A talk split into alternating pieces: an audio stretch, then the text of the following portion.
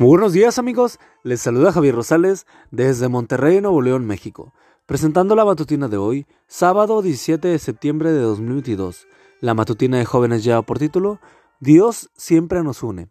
La cita bíblica nos dice, reunirá a las naciones y a los refugiados de Israel y de Judá, que fueron esparcidos por todo el mundo. Isaías 11:12.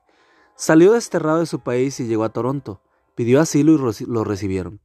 Fue un choque cultural fuerte y un cambio del cielo a la tierra. Había sido un empresario próspero en su país, pero comenzó a ser extorsionado y a recibir amenazas. Temiendo por su vida, la de su esposa y la de su hijo, decidió abandonar su patria y salió a buscar asilo en ese país del norte.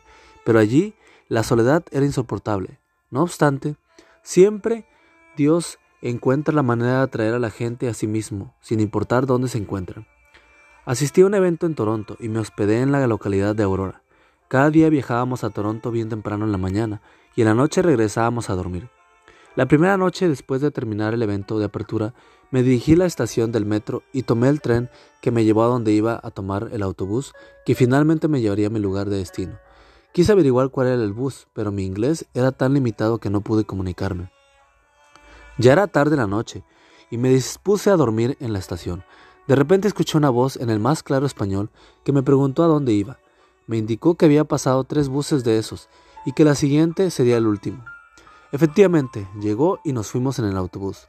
Me llevó aquella noche a su casa, me ofreció de todo, hasta me invitó a hospedarme allí. Fue entonces cuando me percaté de su gran soledad. Nos hicimos amigos. Un día jugamos fútbol con la familia. Finalmente le dije que en Toronto había muchos hispanos de diferentes países y que él podía amistarse con ellos. Le presenté al anciano de la iglesia y efectivamente comenzó a asistir con su familia.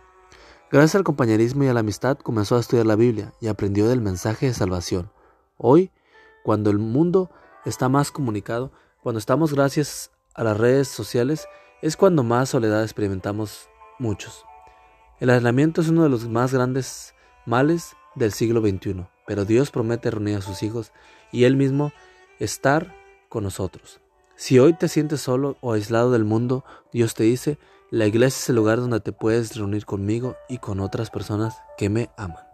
Amigo y amiga, recuerda que Cristo viene pronto y debemos de prepararnos y debemos ayudar a otros también para que se preparen, porque recuerda que el cielo no será el mismo si tú no estás allí. Nos escuchamos hasta mañana. Hasta pronto.